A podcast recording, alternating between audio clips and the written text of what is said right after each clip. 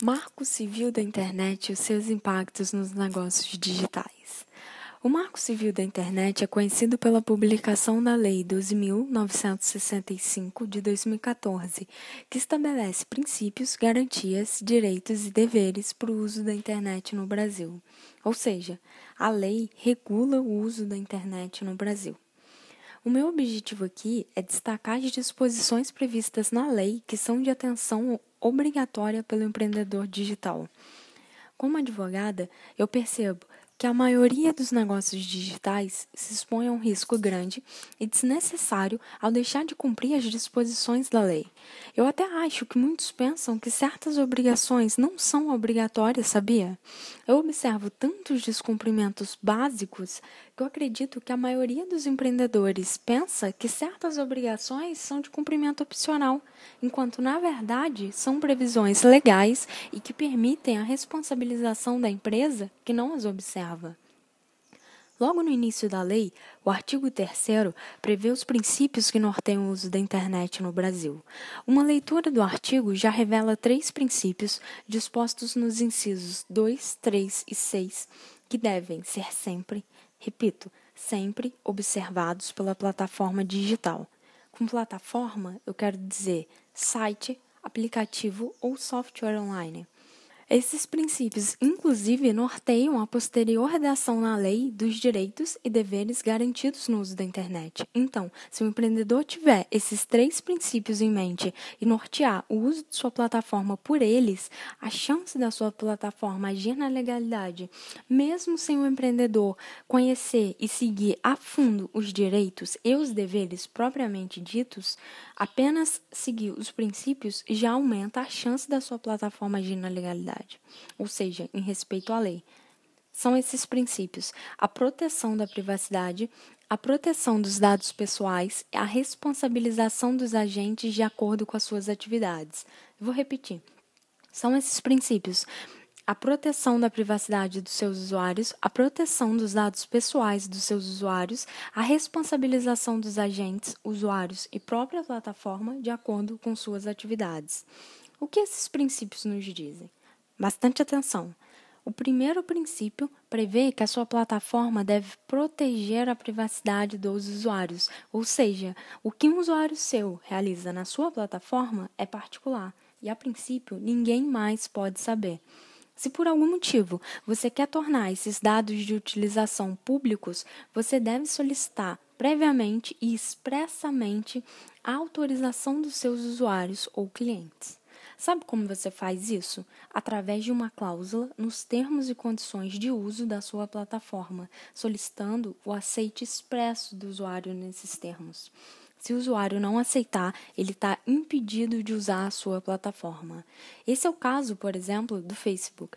O Facebook tem nos seus termos de uso a previsão de divulgação dos nossos dados de uso enquanto usuários para publicidade. E temos um exemplo recente do Instagram que também alterou seus termos para passar a prever a possibilidade de acesso aos dados de tráfego também para fins publicitários. Se você preferir, você pode também criar um termo de uso que permita o aceite individual a essa cláusula de acesso à privacidade. E aí, se o seu usuário não concordar com apenas essa cláusula, você permite o seu acesso à plataforma, mas não divulga os seus dados de tráfego. O segundo princípio que eu li para vocês prevê que a plataforma deve proteger os dados pessoais dos usuários. Logo, a responsabilidade pelo vazamento de dados pessoais dos usuários é do proprietário da plataforma. Então, toma cuidado com o armazenamento das informações dos seus usuários. Se você quer dar acesso a determinados dados pessoais a uma empresa ou uma pessoa, você precisa da autorização expressa do seu usuário. Essa autorização ela não é presumida. Eu não vou falar sobre os direitos em si para essa classe não ficar extensa e muito direcionada a um público jurídico, mas um dos direitos previstos na Lei 12.965 é a determinação de que o acesso aos dados de seus usuários precisa previamente de suas respectivas autorizações. Portanto, a política de privacidade e os termos de uso de sua plataforma precisam prever os limites desse acesso aos dados, ou seja, quais dados você vai divulgar para quem como para que o aceite do usuário te permita a divulgação e exploração dos dados de tráfego. O terceiro princípio que eu falei prevê que a plataforma deve responsabilizar os agentes de acordo com suas atividades na plataforma. Se você tem um usuário que desrespeita as previsões do termo de uso da sua plataforma, as sanções do termo de uso devem ser aplicadas. E o mesmo raciocínio se aplica à própria plataforma. Se a lei desrespeita os direitos de seus usuários, a plataforma também deve ser responsabilizada. Sem me estender demais falando dos direitos um a um, o artigo 7 da lei, ele já dispõe alguns direitos que reforçam os princípios que acabamos de falar. Vou dar uma passada rápida. O artigo 7 prevê os direitos à inviolabilidade da intimidade da vida privada, do fluxo das informações, comunicações privadas armazenadas, dos dados pessoais, inclusive registros de conexão e de acesso a aplicações da internet, salvo mediante o consentimento livre, expresso e informado do usuário. E aí entra aquilo que eu falei anteriormente sobre a necessidade de consentimento expresso para a divulgação dessas informações.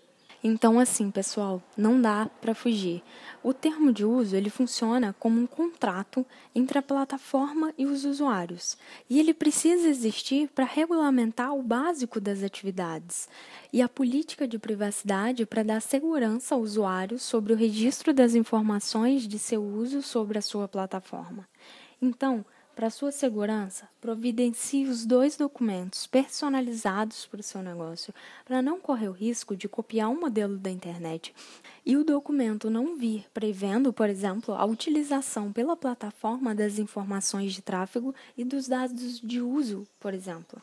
Tamanha a importância do assunto sobre a guarda e a disponibilização dos registros dos dados pessoais de conexão às aplicações de internet que, na lei, o artigo 10 prevê, inclusive, que esse cuidado ele se aplica mesmo que as atividades sejam realizadas por uma empresa sediada no exterior, se o serviço dela for oferecido ao público brasileiro.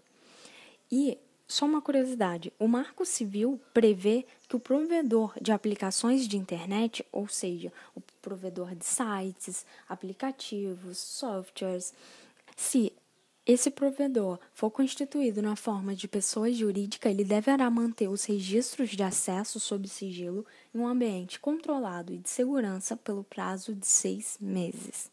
A lei prevê ainda sanções cíveis, criminais ou administrativas às infrações às normas e, dependendo do caso, prevê uma série de aplicações específicas às empresas que desobedecerem às disposições legais. E para finalizar o assunto, os provedores de conexão à internet devem ficar ainda mais atentos à lei, porque são muito mais as disposições específicas para esses empreendimentos. Bom, pessoal, obrigada pela atenção nessa primeira classe. Meu objetivo era informar sobre o Marco Civil da Internet e transmitir um pouco sobre seus impactos nos negócios digitais. Até a próxima classe.